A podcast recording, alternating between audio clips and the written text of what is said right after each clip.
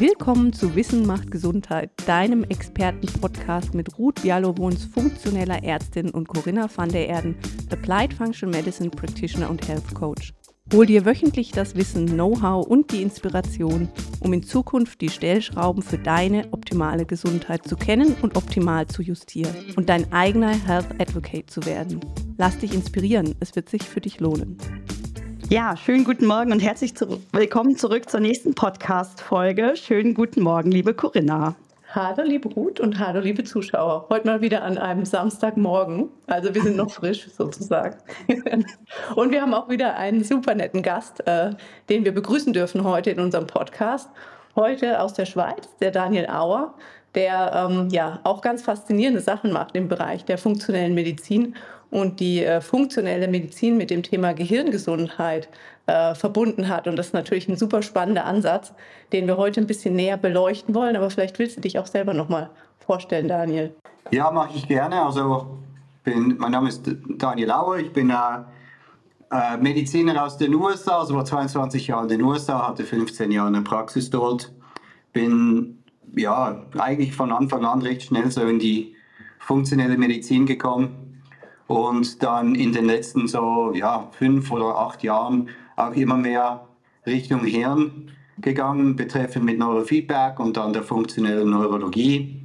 Bin jetzt seit zweieinhalb Jahren wieder in der Schweiz und bin jetzt da so ja, unterwegs mit so Hirnoptimierung, funktionelle Medizin mit Optimal Brain in der Schweiz.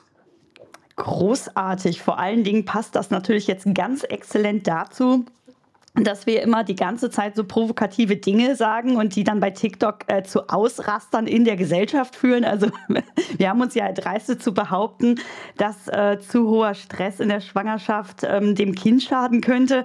Und darüber ist dann wirklich eine unglaublich breite Diskussion von äh, wir machen allen Leuten Angst hin zu, okay, jetzt erklärt sich, warum mein Kind vielleicht das und das zeigt, ähm, ausgebrochen. Und wir haben gedacht, okay, ähm, Gehirn und Stress Und die ganzen Umweltthemen, die sind ja riesig groß und deswegen haben wir gedacht, wir laden dich heute mal ein und sprechen mal darüber ganz praktisch.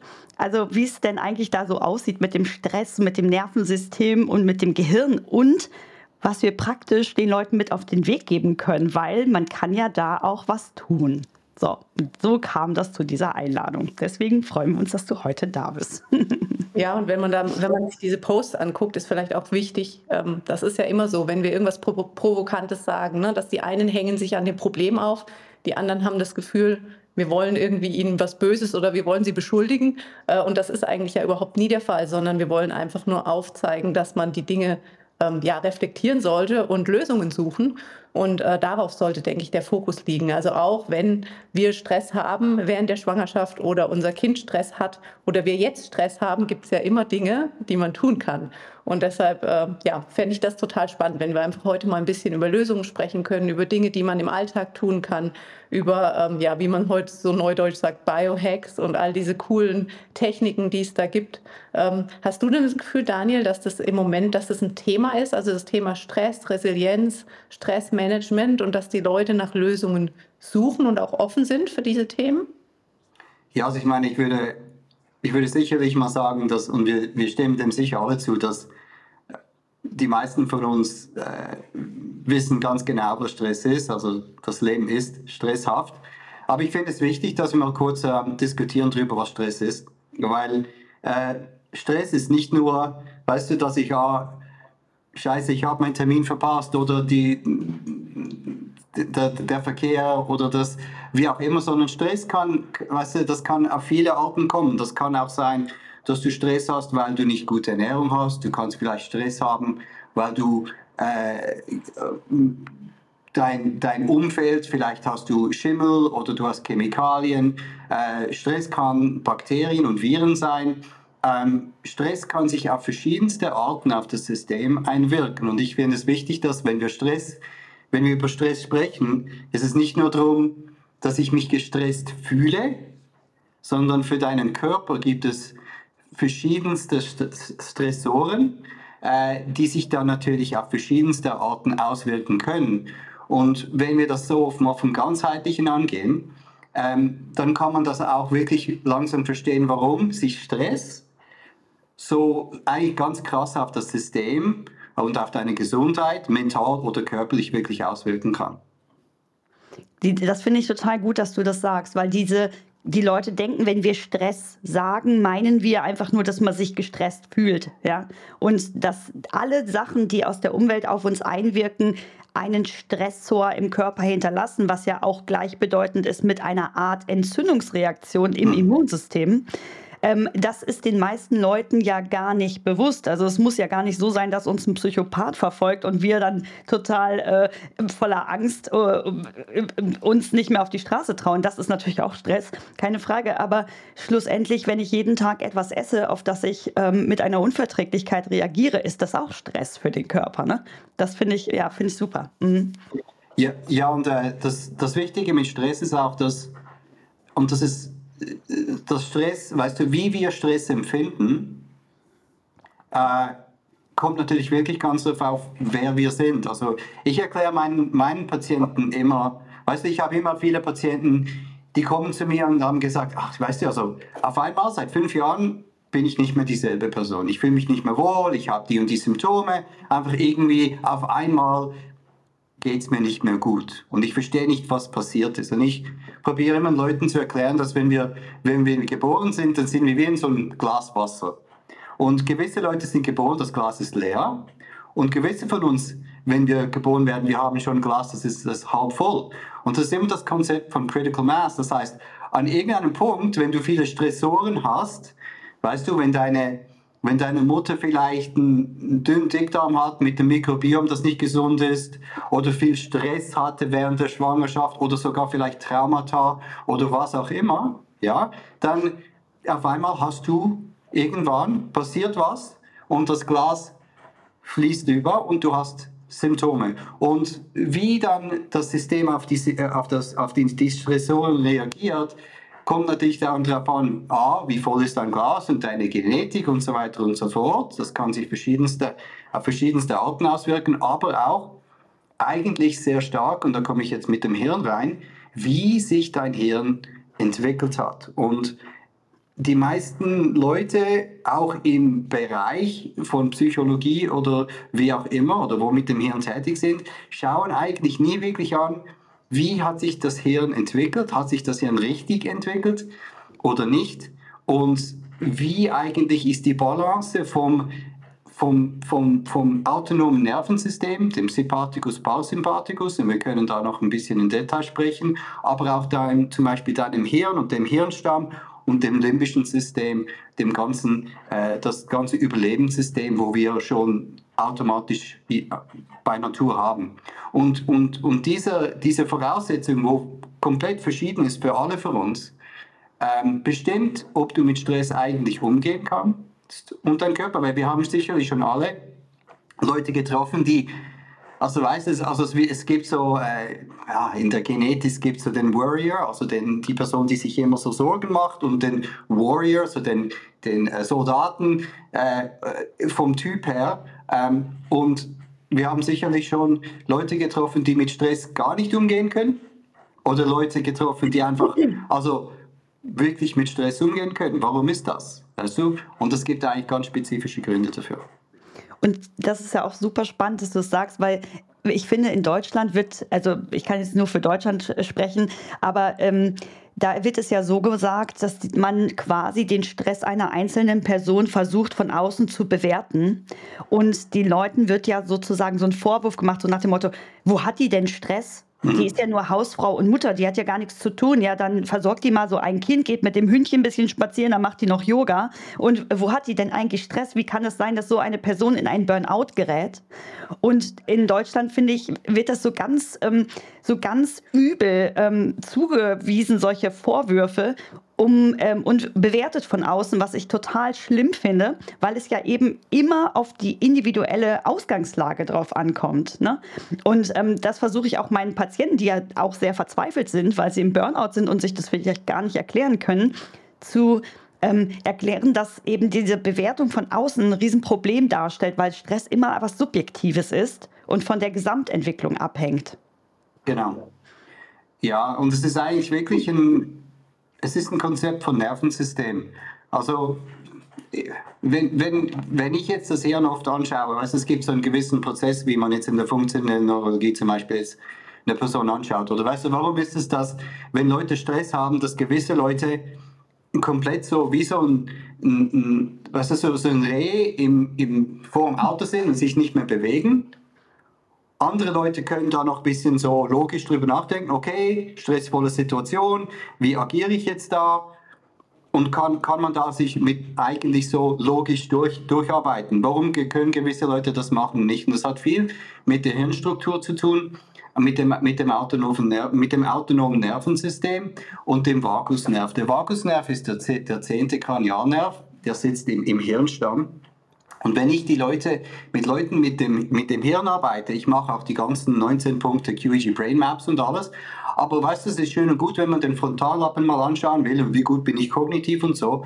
Aber wenn es darum geht mit Stress und wenn es darum geht, äh, wie gut kann ich agieren mit Stress, dann geht es eigentlich alles um den Hirnstamm. Und die wenigsten Leute schauen den Hirnstamm an. Und je nachdem, wie du entwickelst als Baby, ähm, kann sich dein Hirnstamm normal entwickeln oder nicht. Und dass der, also ist das okay, wenn ich ein bisschen in Behandlung gehe? Also ein bisschen so, wie wir das anschauen in der ja, Funktionalneurologie. Vielleicht ähm, sagst du vorab nochmal, also wie können wir denn eigentlich diese Entwicklung, wie, wie entwickelt sich das denn eigentlich? Also, dass wir nochmal, also wie, wie kommt es zu einer besseren oder einer schlechteren Entwicklung? Das ist, glaube ich, auch nochmal interessant.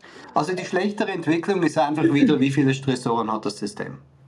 Mhm. Ganz einfach. Also habe ich ein gesundes Mikrobiom, habe ich tonnenweise Candida oder Pilze in den Gedärmen, äh, habe ich schwarzen Schimmel im System und so weiter und so fort. Habe ich, bewege ich mich richtig? Oder weißt du so, die ganzen normalen äh, Prozesse, die wir haben, ähm, äh, um, um ein Gehirn natürlich zu entwickeln. Was die meisten Leute sich nicht be also bewusst sind, ist, dass wenn wir geboren werden, haben wir eigentlich einen Hirnstamm, ein bisschen so eine rechte Hemisphäre, aber die linke Hemisphäre ist noch nicht so wirklich ganz wirklich ausgereift und der Frontalmappel ist noch gar nicht da. Das heißt, der, mit dem Hirnstamm und dem Cerebellum, also was alles mit der Proprioception zu tun hat, der Balance, Bewegung für ein Baby ist eigentlich der wichtigste Input für das die, die, äh, das Development, also das, der, Wachstum vom Hirn, dass sich das alles gut entwickelt. Und, und wenn ich jetzt ein Hirn anschaue, schaue ich eigentlich bei Leuten immer an, was oft passiert, wenn sich das Hirn nicht richtig entwickelt, ist, dass gewisse Reflexe, das sind so Primitive Reflexes, das habt ihr, glaube ich, schon in anderen Folgen ein bisschen besprochen. Die sind dann noch vorhanden. Die sollten sich so nach einem Jahr oder eineinhalb Jahren, vom im Alter, sollten die sich eigentlich sollten die nicht mehr da sein. Die sollten nicht mehr vorhanden sein. Aber wenn Primitive Reflexes noch vorhanden sind und man andere Stressoren hat, dann kann sich das Hirn nicht richtig entwickeln. Und dann kriegt man Symptome wie ADHS oder sogar äh, kann man noch eine Diskussion haben, sogar mit Spektrum Disorders und Autismus und so weiter und so fort. Aber das ist, das ist, das setzt so grundsätzlich so die, eine Grundlage für ein Hirn, wo sich, wo sich dann nicht richtig entwickelt. Wie früh kann man denn das feststellen, dass sich das Hirn nicht richtig entwickelt? Was würdest du sagen, sind so Signale, auf die man achten könnte?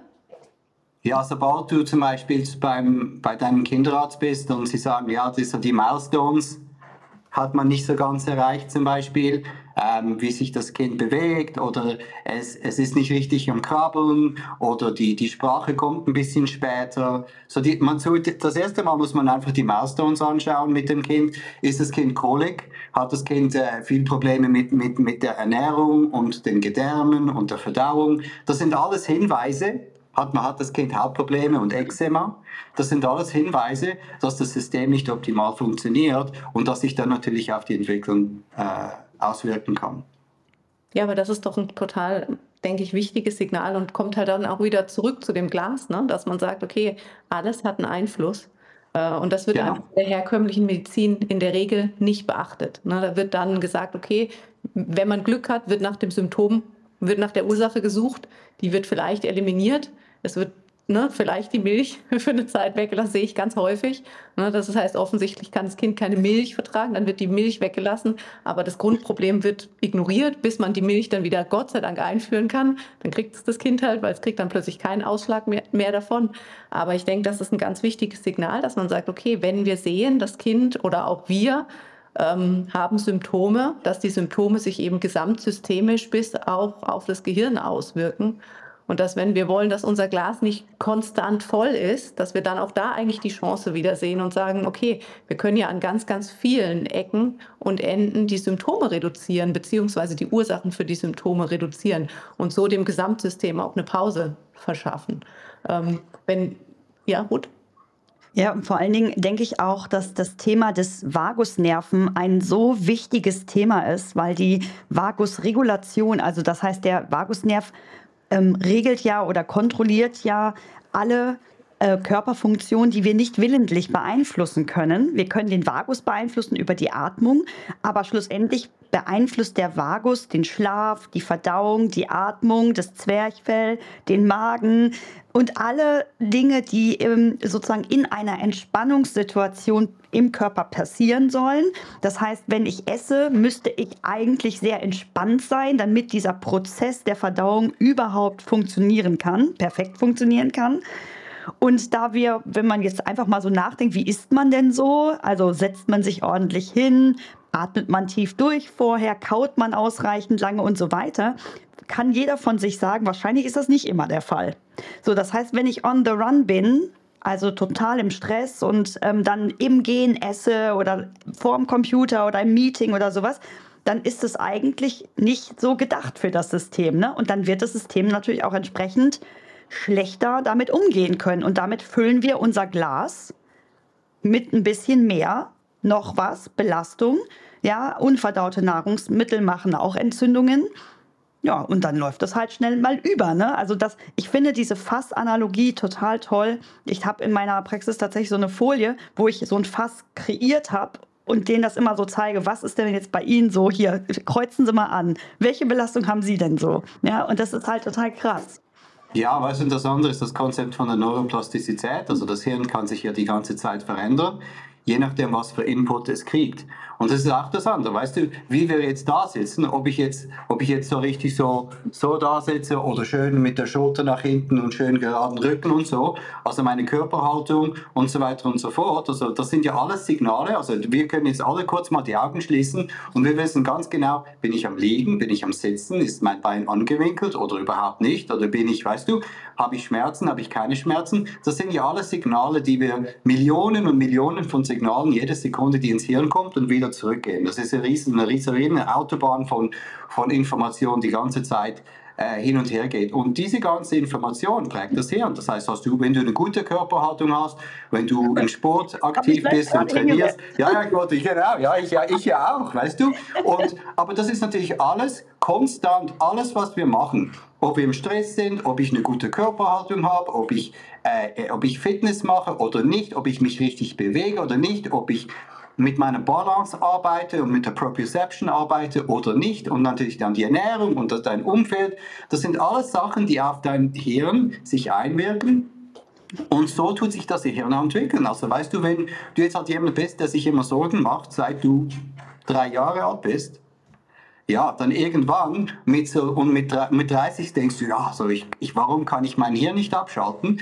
Ja, weil du, weil du hast dein Hirn trainiert, sich immer Sorgen zu machen. Jetzt gibt es Gründe dafür, aber es gibt auch Sachen, die du machen kannst, dem entgegenzuwirken. Das ist wie wenn du jetzt immer ins Gym gehen würdest und für 30 Jahre den rechten Bizeps trainierst und irgendwann hast du so einen riesen Bizeps auf der rechten Seite und auf der linken Seite hast du so ein kleines Ärmchen und denkst mal irgendwann nur so, oh, boah, das ist ja also wirklich also nicht gerade sehr balanciert. Hm, vielleicht sollten wir mal den linken Bizeps trainieren, ja, und den rechten Bizeps ein bisschen dehnen und ein bisschen Massage machen, so, ja.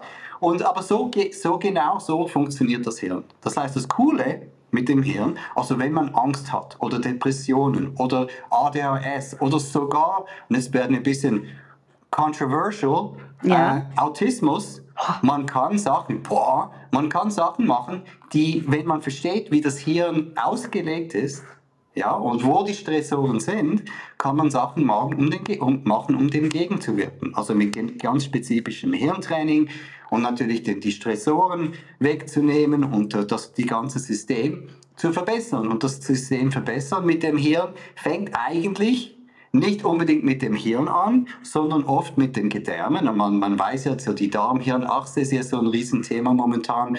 Also so das Bottom-up of Prinzip, aber dann auch oben runter. Also man muss eigentlich das Hirn trainieren und man muss den Körper optimieren und das, die biochemische, physiologische Aspekte anschauen. Und dann trifft man sich irgendwann irgendwo in der Mitte und da ist normalerweise auch, wo man die Lösungen findet. Daniel, hast du jetzt echt gesagt, man muss seinen Lebensstil anpassen? Nee, gar nicht. ah, ja. Immer die alte weiß, lange Das wollte ja niemand hören. Die Sendung können jetzt fertig sein. Schön, haben wir drüber gesprochen. Verdammt, wir kommen irgendwie immer wieder nee, zum Boden. Ja, kommst du nicht drum rum, genau. Kommst du halt leider nicht drum rum. Ja, man muss halt leider, ja, der Lebensstil ist halt schon, weißt du, äh, was auch immer du deinem Körper gibst, was, welchen Input, gut oder schlecht, egal auf welcher Form, das bestimmt dann halt, wie, was, was für ein Resultat also du dann da rauskriegst. Ja, vor allen Dingen denke ich mir immer so, man könnte es ganz einfach darstellen und sagen, du, wenn du Scheiße oben rein tust, ja, kann auch nur Scheiße aus deinem Hirn rauskommen.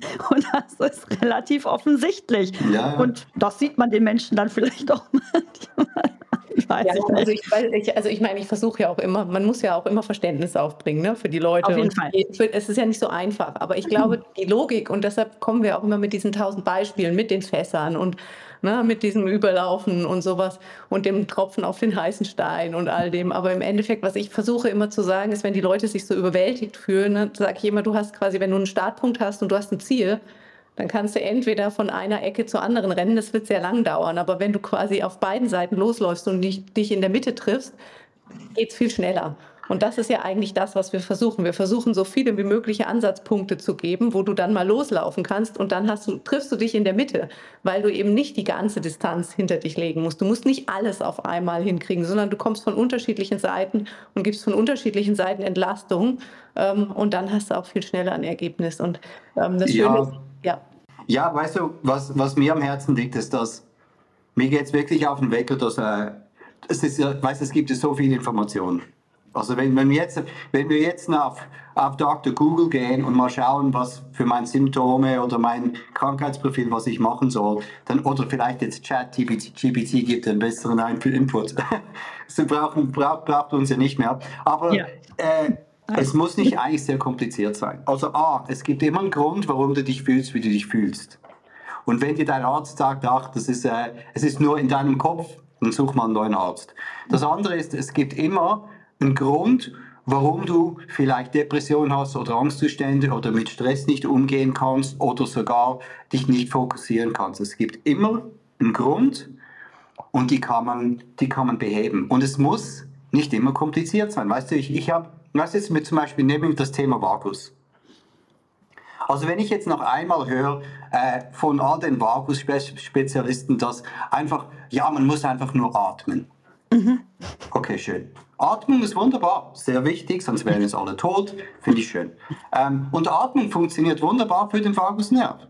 Aber echt, also A, äh, also meine Patienten, so Patient Compliance, also wie viele sitzen jetzt da eine Stunde und atmen richtig schön Box Breathing oder den Physiological so zweimal kurz einatmen und aus. Ganz wunderbar schöne Technologien, die auch seit Jahrtausenden gebraucht werden. Aber wir sind im 21. Jahrhundert. Das heißt, man kann den Vagusnerv auch stimulieren mit Technologie. Und das muss nicht immer Atmen sein. Weil ich sag's dir, also die von uns, die Kinder haben, wissen, dass ein fünfjähriges Kind setzt das mal hin und sagt, okay, jetzt tun wir mal atmen für zehn Minuten. Schön. Ja, viel ja, Glück mit dem. Genau. Also sicher. weißt du, wie funktioniert das? Das heißt mal, wir haben Tools. Also du kannst den Vagusnerv mit Elektrizität stimulieren, du kannst den Vagusnerv mit Vibration stimulieren, dann kannst, du kannst den Vagusnerv sogar mit Licht, Rotlicht und Laser stimulieren. Es gibt verschiedenste Technologien, wie du den Vagusnerv stimulieren kannst und eigentlich, sage ich jetzt mal ganz frech, schneller und effizienter, als wenn du jetzt da sitzt und für eine Stunde meditierst und atmest. Ich sage jetzt nicht gar nichts gegen Meditation und gar nichts gegen all die Sachen, weil das funktioniert und es ist wunderbar.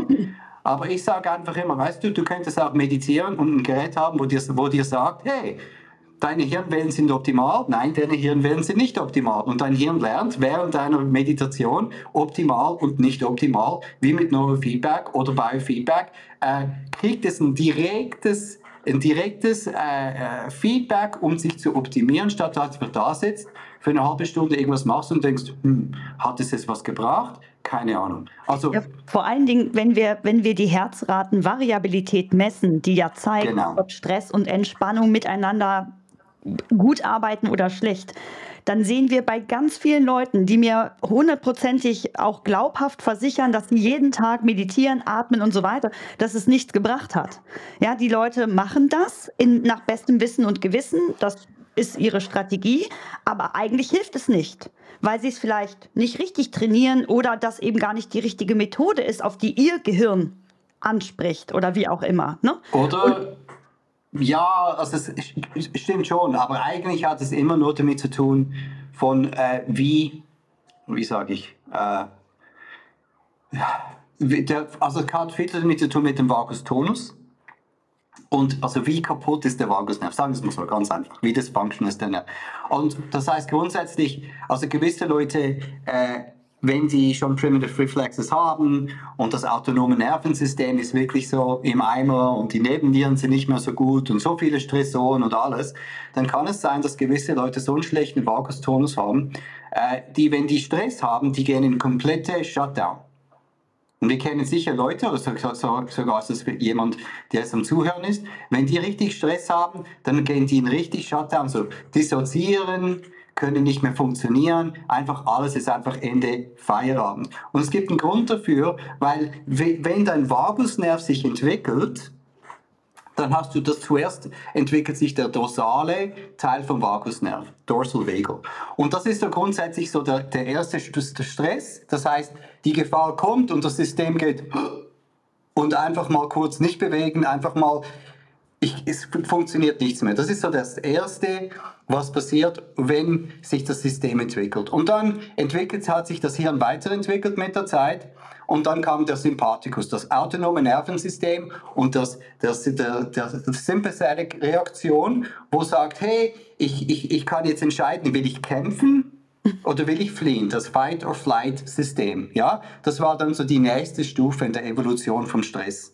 Das heißt, jetzt kannst du dich entscheiden, will ich kämpfen oder will ich fliehen? Und dann am Schluss Jetzt, wo wir jetzt sind, haben wir das ventrale Vagussystem. Und das ventrale Vagussystem ist grundsätzlich, du kannst in den Raum laufen und bist nicht sofort, oh, kämpfe oder wegrennen oder sogar in Freeze, sondern jetzt schaust du im Raum und, und kannst die ganzen, den Raum und die Leute einschätzen und sagen, ja, Gefahr, keine Gefahr, wo ist der Exit und das alles schön logisch anschauen. Und so hat sich das ganz normal entwickelt. Jetzt, wenn wir Traumata haben, oder zu viele Stressoren oder sich das Hirn nicht richtig entwickelt hat oder äh, normalerweise oft einfach mit Trauma, dann kann sich das Hirn fast wie oder der Vagusnerv und der Hirnstamm fast wie zurückentwickeln. Das heißt, du bist wieder so in dem Dorsal-Vagal-System drin. Und wenn jemand in dem Dorsal-Vagal-System drin ist, wenn die Stress haben, kommt der Shutdown. Und die können nicht anders. Das ist eine neurologische Sache. Das heißt, mit, Leu mit solchen Leuten, wenn die ein bisschen atmen, Klar wird das helfen, aber das wird nicht genug sein. Du musst dann wirklich krass reinkommen und wirklich krass Vagusstimulation machen. Und, und da, also klar kannst du jetzt da sitzen und meditieren und atmen für zehn Stunden, aber wer hat die Kapazität? Da musst du jetzt mit Vibration kommen, da musst du jetzt mit elektrischer Stimulation kommen, da musst du mit Atmung kommen und am besten alles gleichzeitig. Und jetzt, wenn du so das Layering machst von den Behandlungsmethoden, dann kannst du die Leute ganz langsam so Rehabilitation machen und von dem dorsalen Vagussystem in das Sympathikus wiederbringen und vom Sympathikus dann in das ventrale Vagussystem bringen. Und wenn du das richtig machst und die ganzen Stressoren gleichzeitig wegnimmst, dann kann sich ein Hirn, das ist zum Beispiel viel mit PTSD, mit dem Post-Traumatic Stress Disorder, kannst du das Hirn wieder rehabilitieren. Aber es braucht Zeit und es braucht dementsprechend stark genug oder stark genügend Impuls, ja, also, dass du die Veränderung hinkriegst. Und das ist, es geht um das. Es geht nicht darum, dass Atmen eigentlich falsch wäre. Es geht nur darum, es ist wahrscheinlich nicht genug. Okay, super spannend, Daniel. Also das finde ich richtig spannend, vor allen Dingen, weil wir ja auch gerade vor allen Dingen jetzt nach der Corona-Pandemie sehen, wie traumatisiert die Leute von den ganzen Maßnahmen, die da getroffen worden sind, sind. Und ähm, in der Praxis wirklich unfassbar viele Leute einfach wahnsinnig erschöpft sind und merken, dass sie überhaupt nicht mehr im Alltag gut regulieren können und denen können wir mit Atmung nicht mehr helfen. Das kann ich einfach so bestätigen. Das funktioniert nicht mehr. Also das heißt, die Methoden, die wir sonst sehr gut zum Einsatz bringen konnten, sind einfach nicht mehr ausreichend. Und gibt es denn da so Dinge, die man sich selber kaufen kann für zu Hause? Also gibt es da Advices, also äh, Empfehlungen, die du uns geben könntest? Weil das ja. ist natürlich etwas, was total spannend ist. Also ich kann ja jetzt, äh, ich kann ja mal selber erzählen, ähm, was der Daniel mir empfohlen hat, also nicht, also über meinen Hirnzustand sage ich jetzt mal nichts. Ja. ich weiß nicht, ob stark genug ist für dich, Ruth. auf jeden Fall, um, um das Feuerwerk zu bekämpfen. Ne? Also auf jeden Fall ähm, ich, ich, bei mir ist es tatsächlich auch so, ich kann mich in der Meditation sehr, sehr schlecht ähm, runteratmen und auch sehr schlecht fokussieren tatsächlich. Und ähm, dann hat die Corinna mich irgendwann mal angerufen und hat gesagt, Ruth, ich habe hier was richtig Geiles, das hat mir der Daniel empfohlen und das nennt sich Brain Tap. Und das ist im Prinzip ein Kopfhörer mit so einer äh, Sensor-Lichtleiste. Sieht so ein bisschen abgespaced aus wie bei Star Wars. Und äh, Ruth, du musst es unbedingt äh, ausprobieren. Das ist so krass mit den bineuralen Beats, also Tönen, die von rechts und links kommen und von oben und von unten und dann drunter und dann noch so Lichtimpulse. Und äh, seitdem kann ich wieder schlafen. Das wäre total toll. Du musst das machen. Habe ich gesagt, ja gut, wenn Corinna sagt, ich muss das machen, dann mache ich das natürlich auch. Und ihr habt mir dann netterweise so ein Gerät geschickt. Und ohne Witz, ja, das war, also das hat das Gehirn leer gemacht. Das war so ein angenehmes Gefühl, das war unglaublich, als wäre alles abgelaufen, was sich da drin angestaut hat. Ähm, also als würde man es während dieser Meditation, die man da macht, und es dauert nur 20 Minuten und man liegt da und hört zu, als würde man in einen Zustand versetzt, den habe ich vorher durch Meditation, Yoga, Atmen und so weiter noch nie erreicht und in 20 Minuten. Und jetzt ist das Ding immer in meiner Tasche und geht mit mir auf Reise. ich habe das immer dabei. Und wir werden das jetzt in Kürze, in Kürze auch tatsächlich in der Praxis einsetzen, um den Leuten zu zeigen, dass man sich eben mit Hilfe von total smarten Dingen, ja, die so geil entwickelt sind, ähm, in einen Zustand versetzen kann, in den das Gehirn regenerieren und heilen kann. Mega. Ich bin total begeistert. Danke soweit nochmal hier. Keine, ich werde nicht für diese Werbung bezahlt. Das möchte ich auch noch sagen. Aber ihr wisst, wir empfehlen immer. Bitte? Du kriegst nachher ein Lolli. Ja, also, nee, äh, zu viel Zucker, es geht nicht. Ähm, genau. Aber nein, ihr wisst, wir empfehlen immer nur die Dinge, ähm, von denen wir selber überzeugt sind. Und da muss ich wirklich sagen, es ist ganz, ganz toll, da, äh, das fand ich richtig toll. Und ich habe tatsächlich auch so ein Meditationsstirnband, so ein Muse. Auch das finde ich total abgefahren, dass ähm, äh, als ich das das erste Mal ausprobiert habe, habe hab ich diese Meditation mit diesen Vögeln gemacht und im Prinzip die Atmung macht die Vögel leise. Also wenn es gut läuft, ist es leise und wenn dein Gehirn abschweift, werden die Vögel ganz laut und dann kommt noch so Affengebrüll. Und ich finde total abgefahren, dass das Gerät tatsächlich, bevor mir bewusst ist, dass mein Gehirn abgeschwiffen ist, mir diese Abschweifung durch laute Töne zeigt. Und dann in dem Moment, hä? Wo war ich denn jetzt? Jetzt war ich schon wieder weg. also unfassbar, was es da für Sachen gibt. Was gibt es noch? Ich muss ja, also, was Neues haben. Genau, also das BrainTap funktioniert wunderbar. Das ist so ein passives Brainwave Entrainment, also das grundsätzlich mit den Binaural Beats, Isochronic Tones und den Lichtfrequenzen kann man das Hirn ganz schnell in gewisse äh, Hirnwellenbereiche bringen, also Alpha oder Theta und so weiter, wo es richtig entspannend sind. Ähm, jetzt, was du mit dem Muse angesprochen hast, das ist ein Biofeedback-Device. Ich brauche eigentlich das Muse äh, auch, und das Muse also ist gut, ist ein Biofeedback-Device. Ich brauche das eigentlich noch mit einer anderen Technologie zusammen, mit Mindlift, wo du dann auch direkt Neurofeedback zu Hause machen kannst. Und das ist nochmal so das, das nächste Level äh, vom Biofeedback, wo du eigentlich, also ich arbeite mit Leuten ganz Europa und USA, auch mit, mit natürlich Neurofeedback, aber mit dem Mindlift, wo, wenn du das Gerät hast, kannst du eine 8-Punkt-Brainmap zu Hause machen. Also du kannst deine Hirnwellen also mal richtig so ein Assessment machen, so einen Test und schauen, hey, wo sind meine Hirnwellen gut, wo sind sie zu schnell, wo sind sie zu langsam, habe ich überhaupt ein Hirn? So, ja. Und, und wenn du mal so dann die Brain Map hast, ähm, dann kann man eigentlich ganz spezifisch, also jetzt mit jemandem, der sich mit dem auskennt, ähm, kann man dann ganz spezifische Trainings machen, um die Hirnwellen zu optimieren. Also das, das, das Muse, das bei Feedback ist einfach ein sehr generelles Feedback, äh, wo so 0815 ein bisschen so die äh, Verbesserung macht. Aber mit dem Muse gibt es auch die Möglichkeit, dass du wirklich ganz spezifisch und klinisch vorgehen kannst. Ja, das, das will ich ähm, nicht. Genau. Um, und also es braucht nur noch ein ganz kleines äh, Käbelchen und ein One Electrode und dann kannst du einen Kanal Neurofeedback machen. Ähm, also das, das, ich bin ein großer Fan vom Neurofeedback.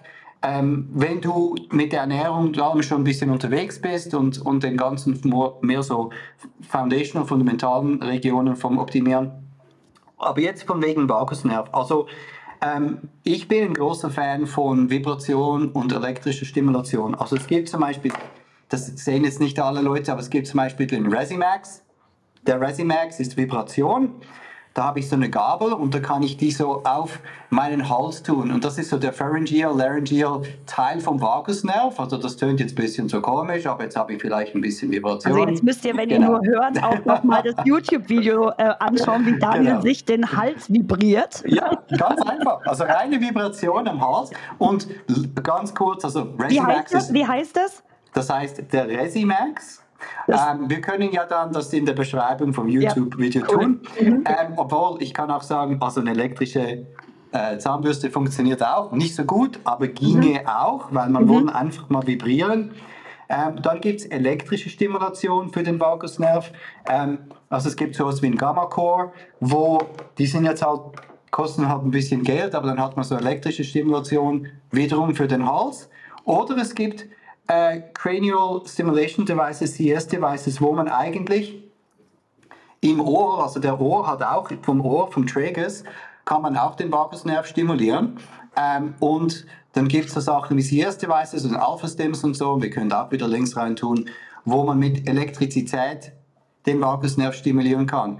Jetzt, wie ich äh, das in der Praxis mache, und das sieht dann oft ein bisschen verrückt aus, dann haben Leute jetzt so ein elektrische Stimulationsgerät im Ohr und dann haben sie so blaue oder rote Gläser an mit Lichtern, die am Blinken sind. Und dann haben sie vielleicht so ein Rotlicht in der Nase für die Durchblutung vom Hirn. Und dann haben sie noch irgendeinen Resimax auf dem Hals. Und dann ja und dann vielleicht noch ein Apollo auf, auf irgendwo noch andere Frequenzbänder geht. Und und dann machen wir noch vielleicht noch ein Feedback oben drauf, ja. Und dann hast du so fünf oder sechs verschiedene Behandlungsmethoden auf einmal. Und ab und zu ist es einfach notwendig, ja, so mal richtig mit der Keule zu kommen, ein bisschen so das System in die richtige Richtung zu pushen. Ähm, aber es gibt viele Technologien, die, die sehr gut funktionieren. Und das ist die gute Nachricht. Ne? Also auch hier wieder, es, es ist nicht so, dass wir sagen, okay, dann kann man halt nichts machen. Du wirst für immer nicht mit Stress umgehen können. Finde dich damit ab. Du bist halt irgendwie nach gesellschaftlichen Normen bist du äh, das schwache Glied der Kette, sondern auch hier ist es ganz genau so, wie wir das immer sagen. Du kannst ganz viele tolle Sachen für dich selber machen. Es gibt für alle Sachen Möglichkeiten und Dinge, die man ausprobieren kann. Ihr könnt natürlich auch Daniel kontaktieren, das ist ja gar keine Frage. Also wir verlinken dich und deine Website natürlich auch da nochmal hin. Und ähm, das ist so spannend und es wird in Zukunft immer mehr gebraucht werden, weil wir sehen, dass das ganze, die ganze Welt nicht mehr freundlich, sondern eher feindlich ist und eigentlich auch nicht mehr artgerecht, was wir da leben. Ne? So, also das ist die gute Nachricht zum Schluss. Die gute Nachricht ist, dass es nicht mehr artgerecht ist, das war jetzt. Nee, das, gute Nachricht, sondern dass wir was machen können. Dass es einfach so viele tolle Dinge gibt, die wir selber machen können. Ja. Ja, so, natürlich ist so eine Brain-Tap-Brille nicht billig, aber das Ding kauft man einmal und man kann das jeden Tag benutzen und wie gesagt, seitdem ich das habe, benutze ich das jeden Tag und das ist das einzige, was ich wirklich konsequent jeden Tag nutze, also von allen anderen Sachen, die ich immer so mal hatte. Also mega. Ich kann's, ich finde es toll. ja, und ich, ich, ich will immer einfach den Leuten sagen, egal welches Symptom, egal wie schlecht es ihnen geht im Kopf, oder egal was, wie, wo, es gibt immer einen Grund, warum sie sich fühlen, wie sie sich fühlen. Und weißt du, auf eine Art regt es mich immer auf, wenn Leute zum Arzt gehen und der Arzt weiß nicht, was, was, was oder weiß nicht, was falsch ist mit der Person und sagt, ach, es ist alles im Kopf. Mhm. Oft ist es eigentlich alles im Kopf, aber das Antidepressivum kann ab und zu eine Lösung sein, aber oft man, gibt es viele Sachen, die man machen kann, um dann nicht nur das Symptom zu bekämpfen, sondern die Ursache um anzugehen. Genau, und wenn man das lang genug und richtig macht, dann, dann kann man sich auch wieder besser fühlen und, und auch dann langfristig besser fühlen, weil man hat ja die man ist die Ursache angegangen. Und das ist immer das Wichtige, dass Leute das verstehen. Es gibt immer etwas, was du tun kannst. Tolles Schlusswort. Wir müssen nämlich leider jetzt schon zum Ende kommen. Und ich glaube, heute konntet ihr wirklich unglaublich viele tolle Tipps mitnehmen, praktische Sachen. Schaut euch doch mal das an, fühlt mal in euch rein, wie es euch so geht mit euren Stressoren und eurer Resilienz. Und ne, dann schreibt uns mal in die Kommentare, was ihr sonst noch so wissen wollt. Ganz einfach, wie immer. Vielen Dank, Daniel. Danke euch. Danke, dass du da warst. Danke, dass du da warst, Corinna, aus dem Urlaub. genau, frisch aus dem Urlaub. Und ich freue mich aufs nächste Mal. Wollen wir nochmal über das Thema Schwangerschaft sprechen, ne? Genau, Schwangerschaft und Stress und all diese interessanten Dinge. Genetik. Genau. Und Genetik. Oh. Genau. So. Einen schönen Samstag und bis ganz bald. Das war Wissen macht Gesundheit. Der Expertenpodcast mit anwendbarem Wissen und Know-how zu relevanten Gesundheitsthemen. Weil du es dir wert bist, dich optimal gesund zu fühlen. Bis zum nächsten Mal. Wir freuen uns auf dich.